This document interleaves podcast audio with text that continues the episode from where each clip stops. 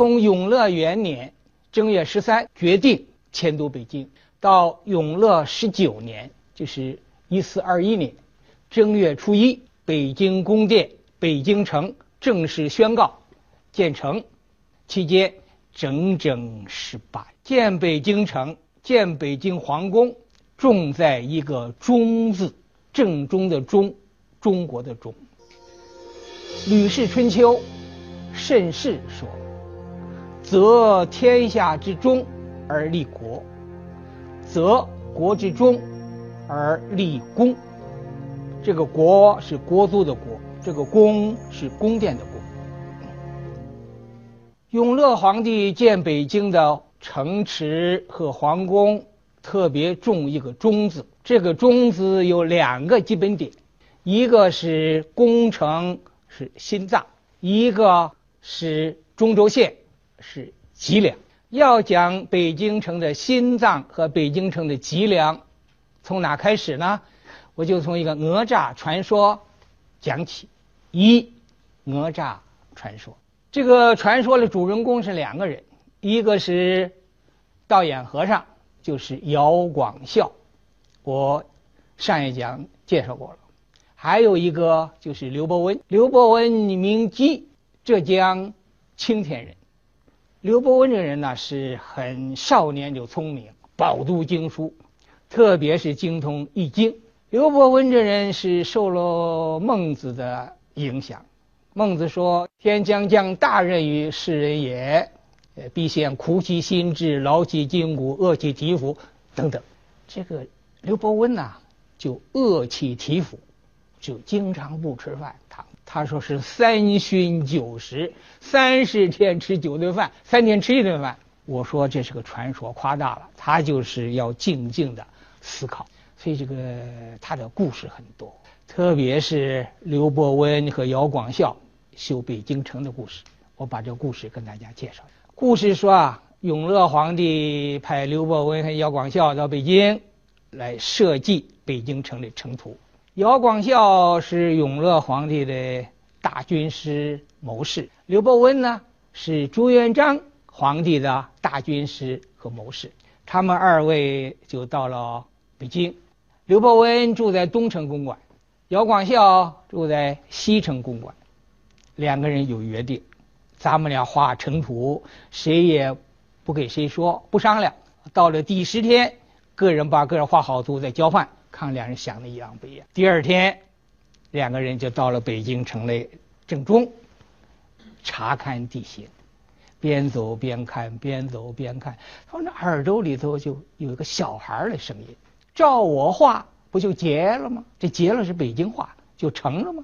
说照着我画不就成了吗？那意思你们俩看什么呢？照我画就得了。刘伯温和姚广孝都听到了，心里纳闷哪来这么个声音呢？完了就各回各的公馆。第三天又到了现场，观察观察观察中，又听到一个小孩在说：“照我画不就结了吗？”哎，看那小孩他就追，哎，你一追这小孩就快跑。你慢跑，他也慢跑，也追不上。嘴里就说一句话：“照我画不就结了？”这俩纳闷儿，怎么回事啊？就又回到公馆。第四天了，就又到现场。这小孩呢，穿着一个红袄短裤，脚踩风火轮，手拿金刚叉，喊：“照我画不就结了吗？照八臂讹诈画不就结了吗？”他们俩听明白了，就又回到公馆休息。到了第十天。正午，中午，两个人又来到现场。工作人员摆好了椅子和桌子。刘伯温面冲东，姚广孝面冲西，两个椅子背儿对椅子背儿，开始画，蹭蹭蹭蹭蹭蹭，唰唰唰唰唰，很快就画完了。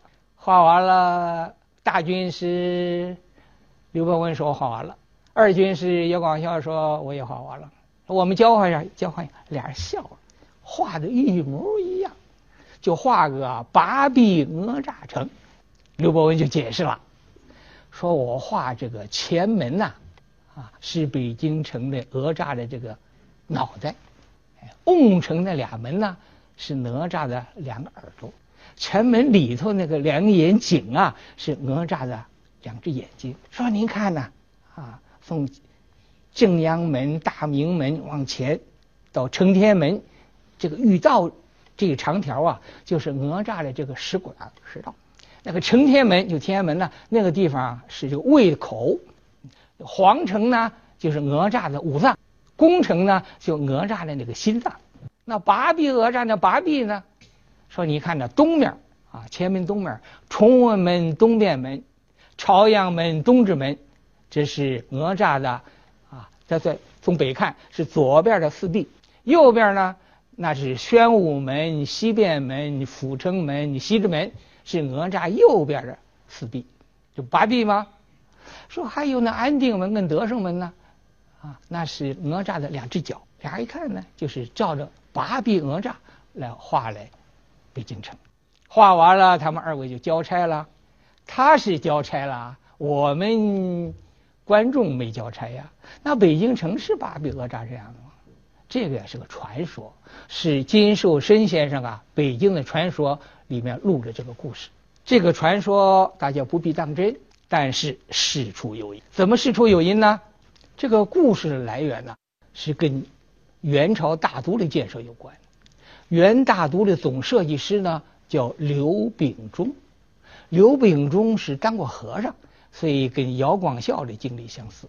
刘秉忠呢又当过元世祖忽必烈的军师谋士，这个经历呢又和刘伯温经历相似，这样就把这个故事就捏到一起了。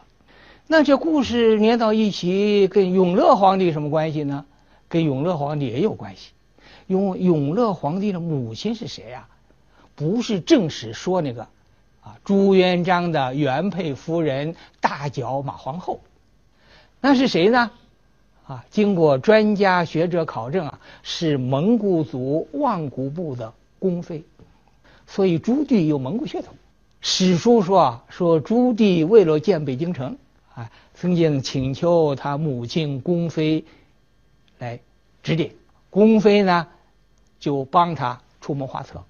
那这个故事是在汉族地区流行，在蒙古地区也流行，所以有汉文的记载，蒙古文记载，还有从蒙古文翻成英文，在西方也有这传说。说这个故事就很有意思了，这个故事反映了蒙汉中外。元明僧俗文化的交流和融合，大家要问呐，那咱们北京城是像八臂哪吒一样吗？啊，有相同之处，也有不相同之处。相同之处啊，就是哪哪吒那个心脏就是工程。所以我要讲的第二个题目，二北京心脏。事实上，北京城建成的那个图纸。主要不是根据八臂哪吒的这个传说来设计的，主要是根据儒家经典叫做《周礼考工记》的记载的规制来设计的。《周礼考工记》说：“匠人因国，方九里，旁三门，国中九经九纬，经图九轨，左祖右社，面朝后世。”就是在营造国都的时候啊，方九里，明的都城比较大，旁三门，明的都城也不是旁三门，但是底下是一样的。国中九经九纬，纵的横的道路各九条大道，经途每一条大道是九辆车并行这么宽。左祖是太庙，右舍是社稷坛，前朝是朝廷。后面是民众交易买卖东西的市场。永乐皇帝建北京城是依照了《周礼考工记》的规制，又参酌了元大都、明南京、明中都的历史的经验，重新设计规划了北京城。建成之后，《明实录》有一段记载，仅仅二十九个字：“初营建北京，凡庙舍、郊寺。”坛场、宫殿、门阙，规制西入南京，而高长壮丽过之。二十九个字，意思是说啊，建北京城的时候啊，左祖右社，郊祀譬如说南郊祭祀天坛、坛场、地坛呐等等，啊，宫殿、门阙、承天门、正阳门呐、门阙，规制西入南按照南京的规制，但是高长壮丽，过比南京的宫殿啊既高大又雄伟还壮丽。那么建的这个北京城，它是实际上分四重城池。先说第一重，北京第一重城池就是宫城，就是哪吒图的那个心脏。宫城的周围，呃，六里多一点。宫城啊，又叫大内，又叫紫禁城。它为什么叫紫禁城呢？因为古代人呐，把天上的那个紫圆星，就是北斗星。啊，认为它是不动的，众星拱卫，是天地所居。皇帝呢是天之子，所以他居住的宫殿呢也叫做紫颜色的紫紫宫，有城墙。为什么加个禁字呢？是一般人不能进来的。万历大明会典规定，擅入宫城者，杖五十，徒一年，打五十棍子，还一年徒刑。持寸刃。擅入宫殿者，一个字绞，绞死死刑，所以叫禁城，紫禁城。紫禁城主要是皇帝和他家人在这居住，以及为他服务一些机构。北京第二重城是皇城，北京的皇城周围十八里，主要是为皇帝服务的监司局库在这里面。皇城民国时候。大部分拆了，现在我们看到天安门前那一线啊，南池子、天安门、南长街，一直到府右街南口，这个红墙就是当年明清皇城的城墙，上面是黄瓦。皇城开七座城门，正门是大明门，完了就是承天门，清朝叫天安门；长安左门、长安右门、东安门、西安门，后面呢叫北安门，清朝。改成叫地安门，天安、地安、东安、西安，长安左、长安右，再加成大明门，清朝改成大清门，这是七七个门。北京第三重城是大城，也叫京城，后来修了外城，就叫内城。我们现在普通叫内城。这个城墙周围是四十八里，前面三个门，中间是正阳门，左面崇文门，右面玄武门，东面两个门。哎，是朝阳门东直门，西面两个门阜成门西直门，北面两个门就是安定门德胜门。城墙高十二米，过去呀，小孩都可以在城墙跑着玩外面有护城河。上个世纪六十年代，城墙拆了，护城河填了，下面就是二线地铁环绕的。这是第三，主要是百姓居住。北京。第四重城是外城。古代有个规制，就城必有国，城以为君，国以为民。北京为什么要修外城呢？就是前三门以外要修个城啊，就因为当时蒙古贵族的势力经常犯扰北京，骚扰，为了南城这地方呃百姓的安全，所以加修了一个外城。这是嘉靖三十二年。一五五三年修的，修了外城了，所以北京呢就里面就变成内城。外城七个城门，中间是永定门，这面是广渠门，那面是广宁门。有宁犯了道光皇帝的讳，清朝改成广安门。这面是东便门、西便门，还有左安门、右安门，一共是七个门。二十年的时间还没有完，又用了大约二十年的时间。到了正统初年的时候。把些九门的门楼、水水关的水闸、哎桥梁又重新修修了一下，或者重建了一下，这样才内城外城，哎，叫做水晶提坚，壮丽辉煌。北京这四重城啊，宫城、皇城、内城、外城，有一个很特殊的现象，不知道大家注意了没有？我把这个现象在这里说了一下。就是元建大都城的时候啊，中心是什么？